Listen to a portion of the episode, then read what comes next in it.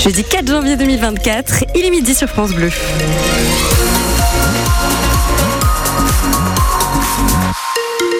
Vos informations avec Jacqueline Fardel sur France Bleu Normandie.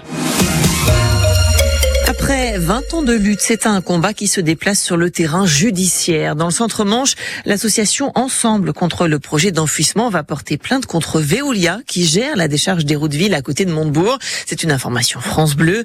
L'association se bat depuis des années contre l'extension du site, mais aujourd'hui, ce qui fait déborder le vase, ce sont les mauvaises odeurs. L'association reproche aux gestionnaires de ne rien faire pour les limiter et elle est soutenue par les élus comme Édouard Mabir, vice-président de la communauté d'agglomération du Cotentin en charge des déchets. La communauté est l'un des plus gros clients de la décharge. L'élu comprend la démarche.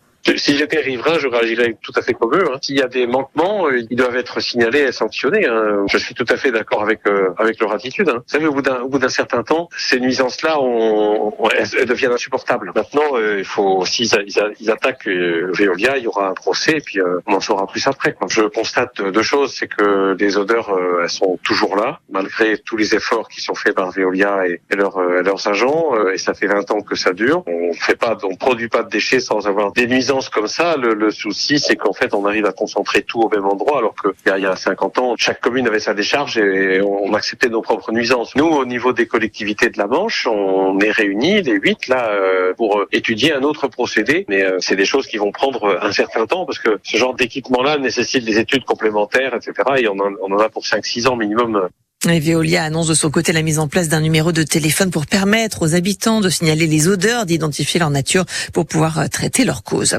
Les crues dans le nord de la France et la visite symbolique ce matin du porte-parole du gouvernement, Olivier Véran, et du ministre de la Transition écologique, Christophe Béchu. Ils viennent constater les dégâts et apporter leur soutien aux habitants alors que le Pas-de-Calais est toujours en vigilance rouge. Quatre autres départements du nord de la France en alerte orange.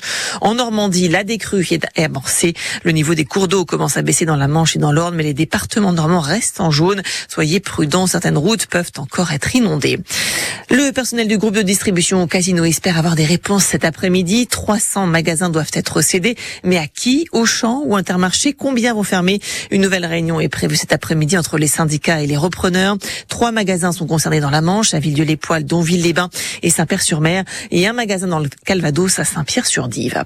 On l'apprend ce midi dans la Manche, la mort de Marc Verdier, maire de Grandville entre 1994 et 2008. Il avait 93 ans. Le maire de Grandville aujourd'hui, Gilles Ménard, salue un maire bâtisseur, gestionnaire et surtout visionnaire. Ses obsèques seront célébrées mercredi prochain. C'est une première pour Jules Marie, tennisman normand et youtubeur. Il va participer aux qualifications de l'Open d'Australie. À 32 ans, le Canet a grappillé suffisamment de points et de places au classement mondial. Jules Marie est un habitué du circuit secondaire dont il fait découvrir les coulisses à ses 105 000 abonnés sur YouTube. Deux ans après son retour sur les circuits pro, il tente donc sa chance pour la première fois pour le tableau principal d'un tournoi du Grand Chelem. Jules Marie avait stoppé sa carrière en 2015, lassé de galérer sur les circuits secondaires et de perdre de l'argent. C'est sa victoire à l'Open de tennis de Caen il y a deux ans qui lui a donné envie de retenter sa chance, Olivier Duc.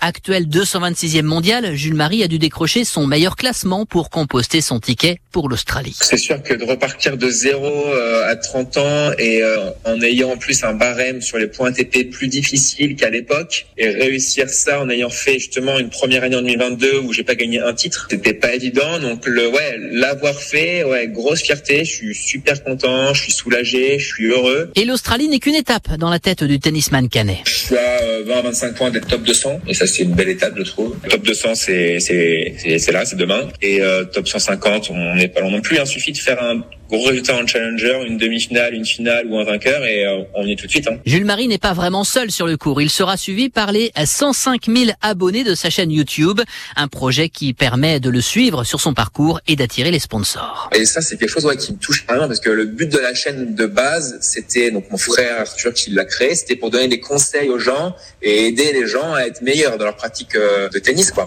Et après, quand je suis arrivé sur la chaîne, bah, c'était euh, faire des vlogs, mais aussi dire ce que je fais avant le match, après le match pendant le match, à quoi je pense, euh, ce que je mange, tous ces messages-là, bah, ça donne envie de continuer et de faire mieux. Quoi. Un retour gagnant passé 30 ans d'un tennisman YouTuber. L'histoire est belle et ne demande qu'à être prolongée. Les débuts des qualifications pour l'Open d'Australie lundi prochain. Le tournoi débute le 14 avec ou sans Novak Djokovic. Le tenant du titre, c'est la question. Il est blessé au poignet droit.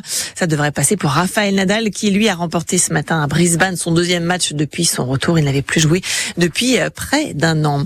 Il est midi 5 sur France Bleu. Quelle météo pour les heures à venir en Normandie On voit ça tout de suite. France Bleu Normandie. La météo 100% le